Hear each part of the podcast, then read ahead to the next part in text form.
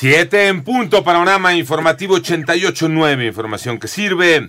Yo soy Alejandro Villalbazo, Twitter, TikTok, arroba Villalbazo 13, mensajitos en el WhatsApp 5580 255 889. Es martes 21 de noviembre. Pepe Toño Morales. Ayer arrancaron las precampañas presidenciales rumbo a las elecciones 2024. Claudia Sheinbaum, precandidata presidencial por Morena y sus aliados, inició esta etapa en el World Trade Center de Boca del Río, Veracruz, donde señaló que dará continuidad al movimiento que inició el presidente de la República.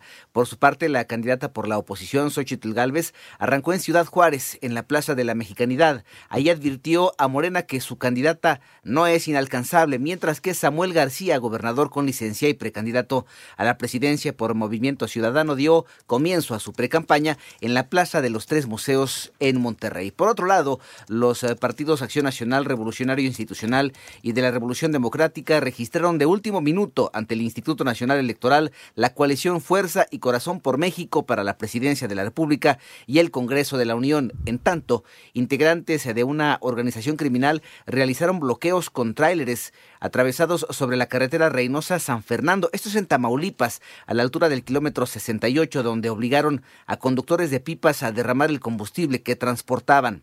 Legisladores del Congreso de la Unión urgen a deudores alimentarios cumplan con sus obligaciones. Ivonne Menchaca. En el Foro Nacional por una Niñez Más Protegida, Instrumentación y Alcances del Registro Nacional de Obligaciones Alimentarias, la diputada del PRI, Ana Lilia Rivera, afirmó que 8 de cada 10 hogares de padres separados en este país no reciben una pensión alimentaria. Por ello, anunció que en enero del próximo año se reunirán legisladores y colectivos para que este registro se implemente en todo el país. Lo que ya avanzamos son tres modelos para que cada congreso local en el marco legal pues pueda ver si el tema va con el DIF, el tema va con el registro civil y entonces ya definimos tres modelos como un traje que puede ser un punto de partida a la medida de cada entidad federativa. 889 Noticias y Menchaca Sarmiento. Inicia una campaña para el correcto manejo de la basura en zonas afectadas por Otis. Mónica Barrera. Cofepris implementa acciones inmediatas destinadas al control de residuos en Acapulco Guerrero tras el huracán Otis, con el fin de asegurar la calidad, seguridad y eficacia de los insumos de salud que recibe la población. Personal de Cofepris realiza destrucción de medicamentos caducos y vacunas inservibles y otros insumos afectados por las inundaciones. Ante los daños ocasionados por el huracán Otis, autoridades del Gobierno de México pusieron en marcha la campaña para manejo y recolección de desechos en las zonas afectadas con el objetivo de eliminar focos de infección y fauna nociva. La campaña informa sobre los puntos de recolección donde se debe llevar la basura y la operación de vehículos recolectores. 88 Nave Noticias, Mónica Barrera. Vamos con información internacional.